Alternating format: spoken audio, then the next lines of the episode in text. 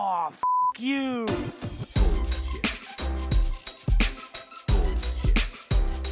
Bullshit, bullshit. Bu- bu- Bullshit. Bullshit. Bullshit. Bu- bu- Bullshit. Bu- Bullshit. Three, Bullshit. two, Ready. Bu- bu- one.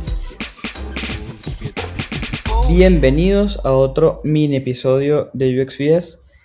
Para la gente nueva, siento que la gente que lleva tiempo acá dirá otra vez este intro. Pero bueno, para la gente nueva, un mini episodio son 15 minutos donde se supone que no me pase eso- de esos 15 minutos. A veces lo hago, a veces no. Y la idea es que les hable yo directamente, sin un invitado de por medio. Por lo general, el tema que hablo es un tema que, no sé, con lo que estuve lidiando últimamente, o un tema que veo que me preguntan mucho y que no encuentro manera de meterlo con un invitado porque sería como muy granular y muy raro de, de hablar, entonces lo traigo como el mini episodio. Y el mini episodio de hoy es, bueno, si, si ya leyeron el título, es del handoff, ¿no? El handoff, si lo pasamos de, del inglés, que suena así como algo muy sofisticado, al español, es básicamente la entrega. ¿La entrega de qué? Bueno, la entrega de nuestro diseño, ¿no? A los desarrolladores. Em, es un tema que traigo específicamente, en este caso es porque últimamente he estado pensando cómo mejorarlo en el lugar de trabajo donde estoy yo, cómo mejorarlo en mis proyectos freelance y cómo mejorarlo, y cómo, perdón, y cómo explicarles a ustedes cómo se hace, porque veo que lo preguntan un montón, o sea, por, por DM, por, por, por Instagram, por, incluso por LinkedIn me han preguntado, en Discord recién acaban de preguntar, este, e incluso recomendaron una, un plugin por allí. Eh, y yo sinceramente voy a dar mi, mi opinión y mi experiencia y no necesariamente voy a, no sé si vaya a decir lo que hace todo el mundo, este, pero vamos a ver, vamos a ordenarnos aquí un poco. Mi experiencia viene, yo trabajé un poco en Sketch, no me gustó Sketch para nada, gente que está en Sketch, perdón, lo siento, siento que tiene una lógica como muy atrasada y ahora estoy en Figma, ¿no? Ah, bueno, y toqué un poquito Adobe XD, así que tengo como una idea bastante general de los tres. Em, pero ahora estoy con Figma y sinceramente me gusta un montón. Y el handoff em, cambió un montón desde que, bueno, desde que nos pasamos de Photoshop a que pasamos a Sketch cambió un montón. Y desde que pasamos a Sketch a, a Figma cambió otro montón. Em, así que vamos a entrar en el tema, veamos. El handoff, eh, primero que todo, se hace en varios momentos, o por lo menos lo hago yo en varios momentos. No necesariamente tiene que ser al final. Entonces, quizás si no es final, por ahí alguien que dice, bueno, ver, no se llama handoff si no es final. Bueno, ok, no importa. Pero como que muchas veces yo comparto el archivo para que los desarrolladores lo- los vayan chusmeando, lo vayan a la misma vez, a la misma vez validando de manera asincrónica. Obviamente hay un montón de cosas que se validan eh, de manera sincrónica, o sea, en una call o una reunión, si no hubiese pandemia. Este, pero se hace en varios momentos y la idea es que el desarrollador lo vea con el ojo de su posición. ¿A quién me refiero con esto? El front se va a fijar muchísimo en el UI, se va a fijar, no sé, eh, seguramente hay cosas de UI que ya domina un montón y se va a fijar en cosas que, saben que son difícil, difíciles a nivel tecnológico, no sé, alguna interacción, alguna sombra extraña que hayas tirado por allí, algún gradiente, algún brillo, algo. Este, y si se lo muestras a un backend, el backend va a estar interesado, por ejemplo, en cómo se comunica eso que estás diseñando con la base de datos, este, cada cuánto esa cosa que acabas de diseñar se actualiza, eh, cómo se borra esa cosa, este, ¿qué más podría ocurrir? ¿Qué otras cosas pueden ocurrir? ¿Cómo se archiva? Suponte que seamos, sea un, archi- un, un archivo que podamos archivar, o que sea algo que puedas archivar, cómo se archiva ese algo, este, si borras algo, ¿lo puedes recuperar? Si archivas algo, obviamente lo puedes recuperar porque si no estuviese archivado, lo puedes recuperar. Como que según la posición de la persona que vea ese archivo, eh, se va a fijar en ciertas cosas. Entonces, ¿qué pasa? A nivel de nosotros, a nivel del el diseñador, por más que ustedes sean UX, UI, UI o el título que, que sea que tengan en este momento, este, tenemos como nuestras tareas, ¿no? Nuestras tareas eh, antes de hacer un handoff es que todo tenga su nombre, ¿no? En Figma es muy común que los layers no tengan los nombres porque por ahí no es relevante, pero No es, no es común ver un Figma con todos los layers con nombres correctos, pero en la medida de lo posible háganlo. Si son componentes, obviamente es mucho más fácil porque ya deben tener sus nombres. Este, pero es muy, muy importante que los, los frames, o lo que antes llamábamos canvas o artboard, tengan también sus nombres, ¿no? Entonces, obviamente no se compliquen, es mejor que tengan su nombre eh, según el paso de la cosa que estén haciendo, pero si además le pueden hacer un naming convention para que esa sea la manera en que se nombran todos los frames a lo largo de todos los archivos, a lo largo de toda la plataforma y de todas las mejoras o cambios que se hagan, perfecto. Este, ¿Y a qué me refiero con nombres y naming convention? Bueno, por ejemplo, si ustedes están haciendo em, algo que, que, involucra un flujo, o sea, que no solamente en una pantalla, digamos que no es, no es agregar un botón, sino que vamos a agregar la capacidad de, vamos a irnos con un podcast, vamos a agregar la capacidad de grabar episodios eh, eh, y no sé, y después editarlos adentro de la misma plataforma. Bueno, ok, entonces hay, hay todo un flujo allí que hay que pensar. Entonces, eh, es, es, importante que esos frames tengan los nombres, ¿no? Y diga, por ejemplo, que el frame 1 diga, este, no sé, feed de episodios, y el, frame 2 diga episodio eh, vacío, y así, ¿no? No sé, obviamente me estoy inventando cualquiera en este momento. Pero la idea es que todo esté bastante eh, bien nombrado para que la persona no se pierda. Pero además de eso, como los nombres en los frames son muy chiquitos y además cuando hacemos zoom out básicamente desaparecen, es importante que se bajen algún notation kit o, o ustedes mismos hagan algún tipo de notitas, no importa, eh, que sean como que más grandes y más obvias y vayan poniendo, ¿no? Paso 1, paso 2, paso 3, a esos pasos pónganle nombres, que es básicamente los mismos nombres de, de los frames, este, si un flujo que por lo general tiene como que sus, sus, sus if, ¿no? Sus decisiones, tiene, tiene decisiones eh, entonces, o tareas, divídanlo bien, entonces pongan a un lado tarea 1, tarea 2, este, qué pasa si dice que sí, qué pasa si dice que no, qué pasa si, si, no sé, si va para atrás, todas esas cosas vayan etiquetándolas y poniéndolas bien. Más allá de que ustedes tengan un mural donde ese flujo a nivel conceptual ya está explicado, pero eventualmente este, las personas van a tener que ir sí o sí a un lugar a ver ese flujo que, que eh, en la medida de lo posible fue hecho en grupo, ¿no? Eh, y lo hicieron en Mural o en, o en Figiam o en, o en Miro, no importa, sea donde sea que lo hayan hecho, eventualmente hay que verlo como que realizado, ¿no? En, en pseudo final, porque no es final porque el final es el producto, ¿no? Pero pseudo final. Entonces es importante que, que, el, que todas las cosas estén súper ordenadas. Y además de esto, también documenten cada cosa que vayan haciendo. Por ejemplo, este, vamos a suponer que la plataforma todavía no está como muy pulida, ¿no? Y ustedes ponen un botón, bueno, ese botón, ¿cómo es ese botón en hover? ¿Cómo es ese botón este, activo? ¿Cómo es ese botón eh, deshabilitado? Si es que fuese algo que puede ocurrir. O si no está deshabilitado, ese botón cuando no está completado una acción, no está, por ejemplo. Entonces, todas esas, esas decisiones que son interacciones, más allá, ni siquiera se, se estresen por animar. Esas interacciones hay que explicarlas y hay que poner notitas y poner los, los ejemplos al lado. Este, a veces ni siquiera hace falta hacer las 5.000 pantallas con todas las opciones, porque es como hacer mucho ruido, pero una pequeña leyenda con todos los botones y que diga, este botón se llama activo y pasa cuando esto, esto, esto. Este botón se llama tal y pasa cuando esto, esto y esto. Este, ¿Y qué otra cosa podrían hacer? Bueno, una página de documentación, buenos nombres, eh, stickies o anotaciones a los lados. Obviamente mantengan un orden. Este, los flujos recuerden que por lo general van hacia la derecha, o sea, comienzan de izquierda a derecha, porque es la forma en la que leemos. Este, por más allá de que se puedan extender hacia abajo porque tienen sus decisiones. Y eh, después llega como que un momento, que creo que es el momento en que todo el mundo, eh, como diríamos en Venezuela, pela bola, o sea que le, le, cuesta un montón, que es el momento de decir, bueno, ok, ya tengo todo esto y ¿qué hago? Bueno, básicamente tiras el link de Figma en lo que sea que ustedes usen, Trello, Asana, GitHub, ZenHub, lo que sea que ustedes usen, no importa, no se, no se compliquen por la herramienta, eh, tiren ese link en la tarea que estaban haciendo, en esa tarea den una breve explicación que sea como una especie de, de contexto, ¿no?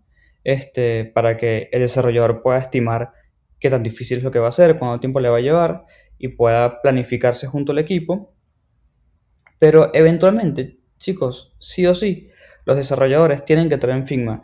Y aparte recuerden que pueden entrar como, y bueno, y sinceramente creo que deberían entrar, ni siquiera es que pueden, es que deberían entrar como viewers, ni siquiera como editores. Entonces, esos desarrolladores que van a entrar allí no van a, a partir del archivo en dos o lo van a dañar, no va a pasar absolutamente nada. Eh, el desarrollador eventualmente va a tener que entrar a ese archivo, va a tener que darle clics a las cosas, va a tener que leer el side panel de la derecha, que aparte le tira el código, eh, que no sabemos, yo no sé qué tan optimizado está ese código que está allí, pero bueno, eventualmente podría incluso copiar y pegarlo. Y si no, no importa, está el CSS allí, eh, y hay un montón de info que está allí. Eh, ¿Y por qué digo que esta es la parte donde todo el mundo le cuesta? Porque siento que, o siento, siento no, porque está mal expresado eso, pero muchas personas como que esperan y, me han contado como que, ¿y después qué hago? No, listo, o ya está. Se lo entregas y esa persona se tiene que meter. No hay mucho más magia. Eh, hace mucho, mucho tiempo, eh, y no sé si todavía la gente que usa Photoshop hace esto, sinceramente espero que no, eh, existía algo que se llamaba redlines. Los redlines es, por ejemplo, suponte que ustedes agarren un botón, ¿no?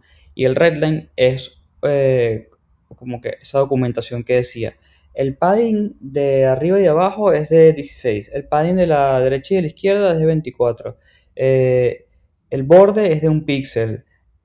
o no tiene borde. O tiene borde cuando hace esto. Eh, como que esa info que hoy en día puedes obtener dando un clic y leyendo el side panel de Figma, en este caso, que te dice todo eso en CSS y en HTML. Toda esa info antes se hacía un archivo que se llamaba Redline. Eh, y por suerte yo no llegué a usarlos, solamente llegué a verlos este, y tomaba un montón de tiempo. Pero ¿qué pasa? Así como nosotros como diseñadores nos adaptamos a la tecnología, ¿no? Porque tenemos que entender, a ver, bueno, qué capacidades tecnológicas tengo, tengo yo para diseñar esto, qué capacidades tecnológicas tenemos como equipo para, para hacer este producto. Ahora los, los desarrolladores también tienen que hacerlo de manera al revés. Ahora ellos también se tienen que adaptar a nosotros. Porque antes nada más nosotros nos adaptábamos a ellos, pero ahora ellos se tienen que adaptar a nosotros.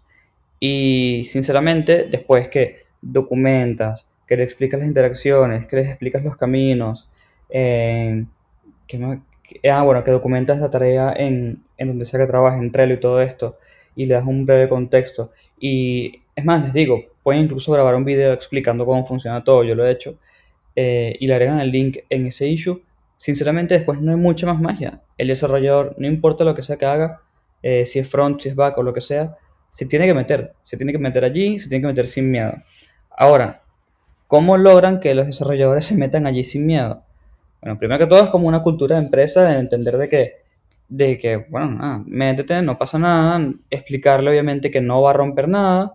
Creo que también es súper saludable em, explicarles cómo funciona Figma, ¿no? Tipo, mira, así te desplazas hacia los lados, hacia arriba, hacia abajo, hay cosas que ellos obviamente van a saber, ni que fuesen eh, nuevos en esto, van a saber hacer zoom, van a saber eh, investigar cosas por su cuenta, pero sí es importante que hagan como una especie de mini workshopcito de, de 10-15 minutos explicando un par de cosas.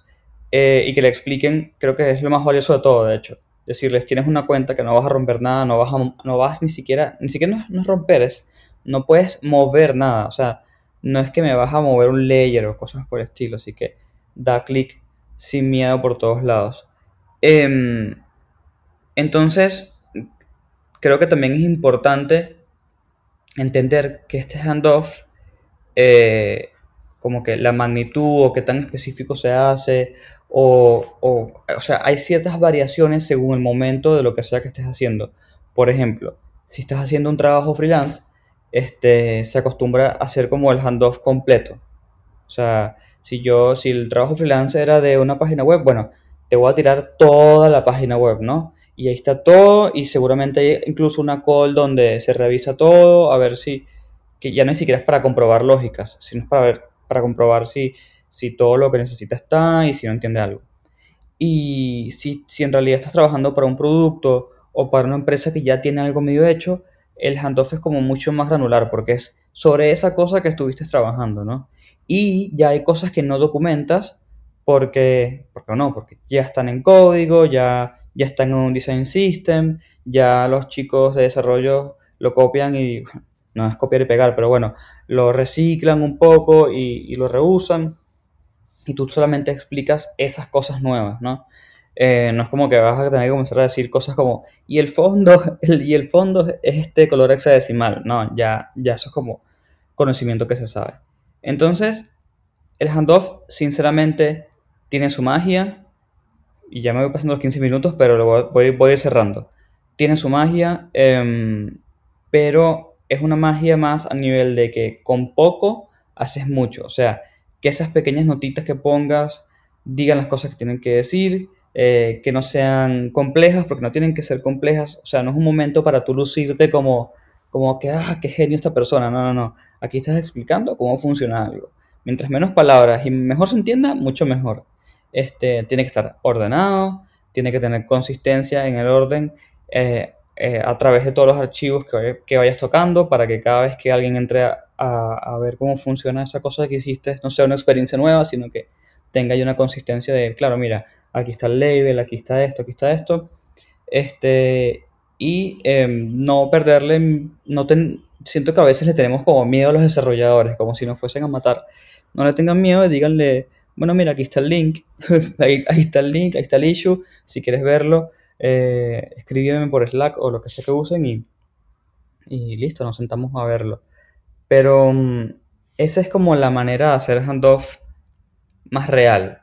Después hay unas como un poco más complejas, ¿no? Donde uno podría decir, este, no sé, por ejemplo, uy, eh, eh, esta, esta plataforma es, es una de las primeras o no es una plataforma muy común de algo que se, se hace en el mundo, entonces por ahí seguro que sí, toca hacer una documentación un poco más compleja. Y aún así, se los digo, es tan sencillo como una página extra en el Figma explicando cómo funcionan las cosas, sus diferentes estados y de qué dependen esos estados. Y y eventualmente, es que por más que ustedes documenten, eventualmente, si hay una duda, sí o sí, se van a juntar a verlos, a verlo. Y si hay una, un error, porque también puede suceder, tipo, que no contemplaste algo, se van a juntar, van a pensar eso, se va a modificar, van a actualizar la documentación y listo y se acabó. No hay mucho más.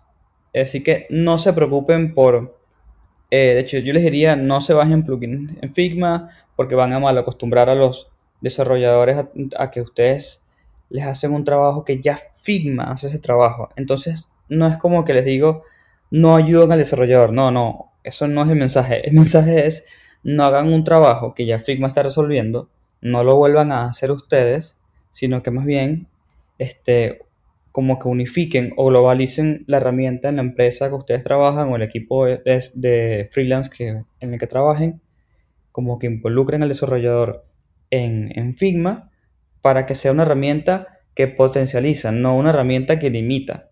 Y lo mismo irá para Adobe XD y no sé cómo está Sketch ahora, pero lo mismo va para todos los, programas. Este, y bueno, ese es más o menos el proceso, chicos. No les voy a mentir. Eh, me gustaría que fuese mucho más elaborado. Eh, bueno, ahora que me lo pregunto, cre- creo que no, porque me quitaría mucho más tiempo. Pero, sinceramente, aunque, aunque el proceso es simple, lo complejo está en la información que vas a meter allí y cómo la vas a explicar. Entonces, sin mucho más que decir, me despido. Gracias por llegar hasta el final, como siempre. Recuerden que pueden unirse al canal de Discord con el link que está en mi bio y nos vemos en la próxima.